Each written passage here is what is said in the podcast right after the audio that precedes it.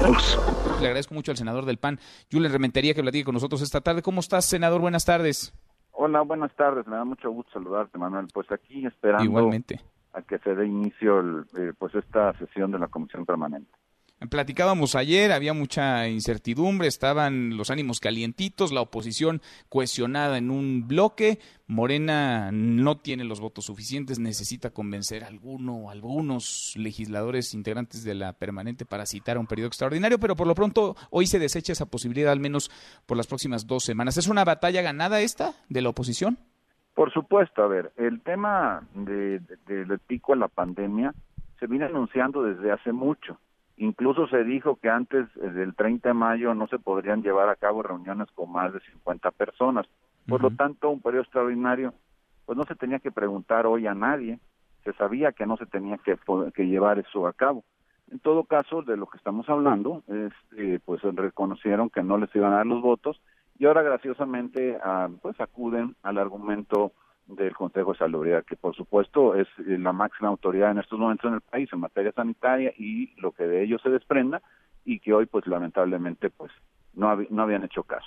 Por otro lado, eh, bueno, pues el bloque que está conformado por los cuatro partidos que estamos representados en, en legisladores federal, de- federales, diputados y senadores, bueno, pues estamos proponiendo, eh, por supuesto, que esta ley de presupuesto eh, pues no se atienda, no se no se toque, que si quieren hacer un periodo extraordinario lo podemos hacer. Estamos ahora mismo, Manuel, te cuento a ti y al auditorio, en Sí. el salón de plenos del Senado. Es, eh, es un es un recinto habilitado para más de 128 senadores porque incluye los, las sillas de la mesa directiva.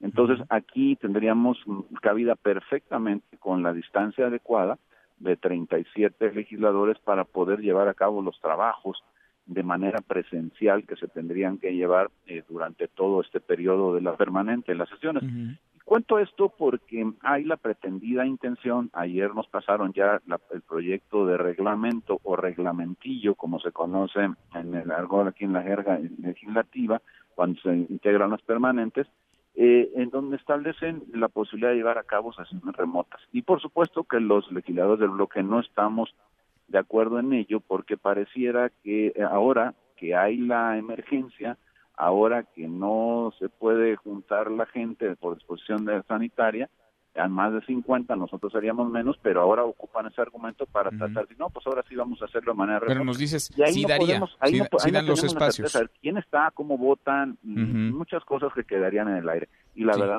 no, no, confiamos en ellos.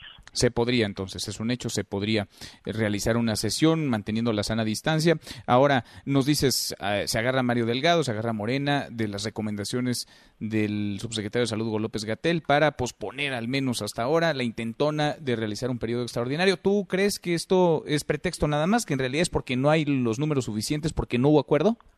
Estoy convencido. Tuvimos hace unos minutos una reunión los 13 legisladores, diputados y senadores de los diferentes partidos y todos a pregunta expresa nos comprometimos a votar en contra de eso. Ellos lo saben, ellos lo saben. Desde ayer en redes sociales hubo una muy fuerte presión por parte de la sociedad que qué bueno que sea así, que qué bueno que la sociedad se active y ojalá lo haga más, se involucre más y más en los temas que le importan a México y cómo tienen de actuar sus legisladores o representantes populares de todo el país, no solamente diputados senadores federales sino que al final de cuentas eh, esta esta presión sirvió pues para que pues todo el mundo nos cuestionáramos y buscáramos este evitar lo que sería un atropello a la Constitución y una acumulación de poder eh, pues innecesaria en el presidente. Y como te dije ayer ya donde se violentan artículos distintos artículos de la Constitución y concentrando en una sola persona en un solo poder eh, facultades que deben ser de otro poder distinto Pues ahí queda para el registro,